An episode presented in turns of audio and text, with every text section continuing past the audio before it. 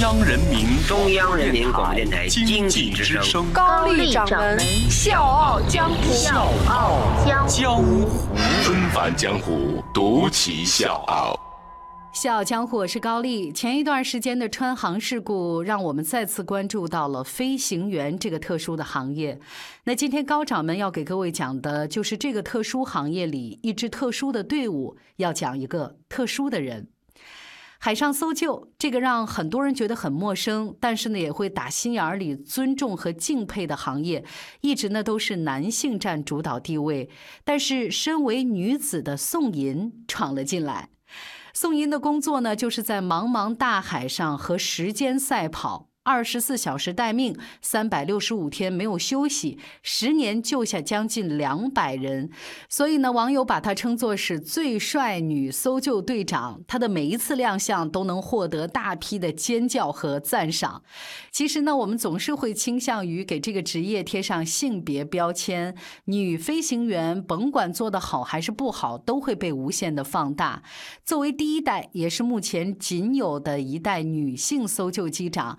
宋银面对的质疑远比赞美要多得多，所以当十年前东海第一救助飞行队提出要招募女飞行员的时候，所有的队员都犯了嘀咕：这工作女孩行不行啊？那一年呢，宋银大四，在上海海事大学读航海专业。他的目标呢是做一名指引船舶安全航行的引航员。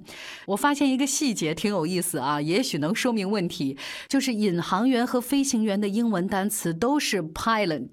所以他一看到校园里的这个招聘启事说要招女飞行员，他一下就蹦起来了。这可不就是梦想成真吗？然后他就抱着试一试的这种心态，跟他同专业的五十多个女孩子一起就报了名。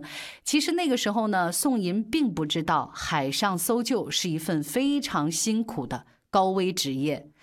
所以妈妈问他这个行业有没有危险的时候，他还宽慰妈妈说：“飞机是世界上最安全的交通工具，妈你就放心吧。”飞行员的体检是非常严格的，比起当初报考航海专业，那真的是苛刻多了。随着体检项目的增多，合格的人数也是不断的在减少。最终呢，留下的只有宋银和一个叫万秋文的女孩子。那万秋文呢，也是我们国家另一位海上救助女飞行员。我是水皮，向你推荐有性格的节目《笑傲江湖》，请在微信公众号搜索“经济之声笑傲江湖”，记得点赞哦。加入飞行队之后，他们很快就被送到澳大利亚阿德莱德飞行学院进行为期十五个月的初始培训。宋银呢，经常形容说，飞行学院的这十五个月过得比高考还要苦，全英文教学，每天早上从八点到晚上十二点都在学习。一开始呢，塔台通话的全英文都听不太懂，因为他们的英文语速不但是非常快，而且发音不太一样。比如说。一二三，one two three，那塔台通话里就是 one two three，啊，不但是这些，他们每天还要接受高强度的专业飞行训练。二零一零年的二月十四号是情人节，也是咱中国的大年初一，但是对宋银来说这都不重要了，因为这一天是他最后一次飞行考核，一旦通过，就意味着他将成为一名真正的直升机飞行员。换上飞行服，给镜子里的自己加油打气。那天的宋银发挥的特别好，他如愿的通过了考核。从教官手里接过那本蓝色的飞行执照的时候，他觉得就像是完成了生命里一场无比庄重的交接，因为他知道从此以后，飞行会是他生命里最重要的事情。真正入行之后，宋银才明白这一行并不浪漫，它危险，还要承受巨大的心理压力。二零一零年十二月二十七号，作为副驾驶的宋银第一次参与救助一位渔民，在作业当中受伤，大腿骨折，情况紧急。但是在队员的协力配合之下，只用了十分钟，他们就成功的把受伤的渔民调到机舱里，随后把他送到了医院。在回去的路上，我还心有余悸，但是我真的很兴奋，隐隐约约感受到了一种责任，也深深的感受到了这份工作的意义。我在心里默默的许诺：宋银，你一定要好好干下去。而让宋银最难忘的一次救助经历，是在二零一二年的十二月二十七号，那是他到目前为止救助人数最多、救援难度最大的一次。纷返江湖，独起笑傲，高丽掌门笑傲江湖，敬请收听。那天下午，值班室接到任务，一艘渔船起火，十名船员已经被困在渔船上十一个小时了。他们没有犹豫，立刻换装出发。可是就在直升机刚开出不到十分钟的时候，塔台报来消息，渔船定位有偏差，和原计划差了二三十海里。这就意味着留给救援的时间只有十五分钟了，而那个时候呢，小雨不断，直升机呢有结冰的可能，而且呢，已经起火的渔船又有爆炸的危险，能不能救？怎么救？这是摆在所有人面前的难题。波涛汹涌的大海上，小渔船就像一片叶子在水上跳跃，随时都可能被海水吞食。甲板上一片湿滑，渔民们站都站不稳，更别提接住救生员扔来的高绳了。几番思量之下，他们只能让救生员冒险下降。这个时候，飞机和船的距离已经很近了，稍不注意就可能碰到船上的障碍物。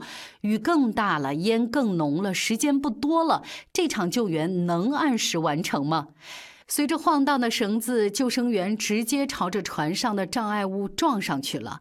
坐在机长室的宋银是没有办法看到救援情况的，一切判断只能依赖队友的反馈和监控数据。他在心里预演了各种可能性。好在天气迅速好转，救援得以继续。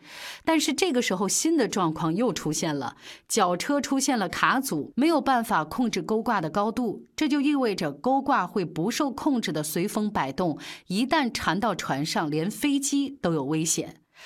所有的人都捏了一把汗，但幸运总是眷顾着他们。绞车很快恢复了运作，救援速度也在加快。宋银听着耳机里一直传来的“伤员已进舱，伤员已进舱”，他心里无比的激动。所以在救援结束之后，他在微博上写了：“这是上海入冬后最冷的一天，也是最温暖的一天。”二零一五年三月，宋银正式升为机长，佩戴四道杠的肩章。比起副驾驶的三道杠，机长新增加的这道杠代表的是责任。打开宋银的飞行数据管理平台，从业十年的数据一目了然。截至二零一七年五月八号，宋银已经执行救助一百九十三起，救助人数一百七十八人，安全飞行两千三百三十一个小时。而家人呢，也从最初的很担心，到现在可以自豪地指着出现在电视里的宋银说：“看，这是我闺女。”清秀帅气的宋银，从二零一一年在央视的节目里出现之后，一直是电视节目的红人。在每一次的节目里，宋银总会被问到一个问题，就是为什么要选择这份工作？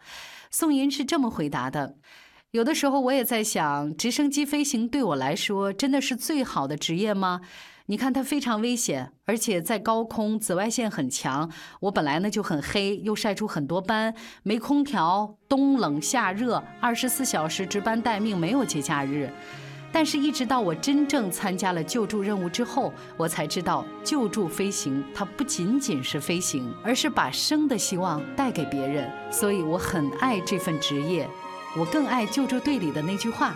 我们二十四小时待命，但我们希望永远只是待命。小江，我是高丽，明天见。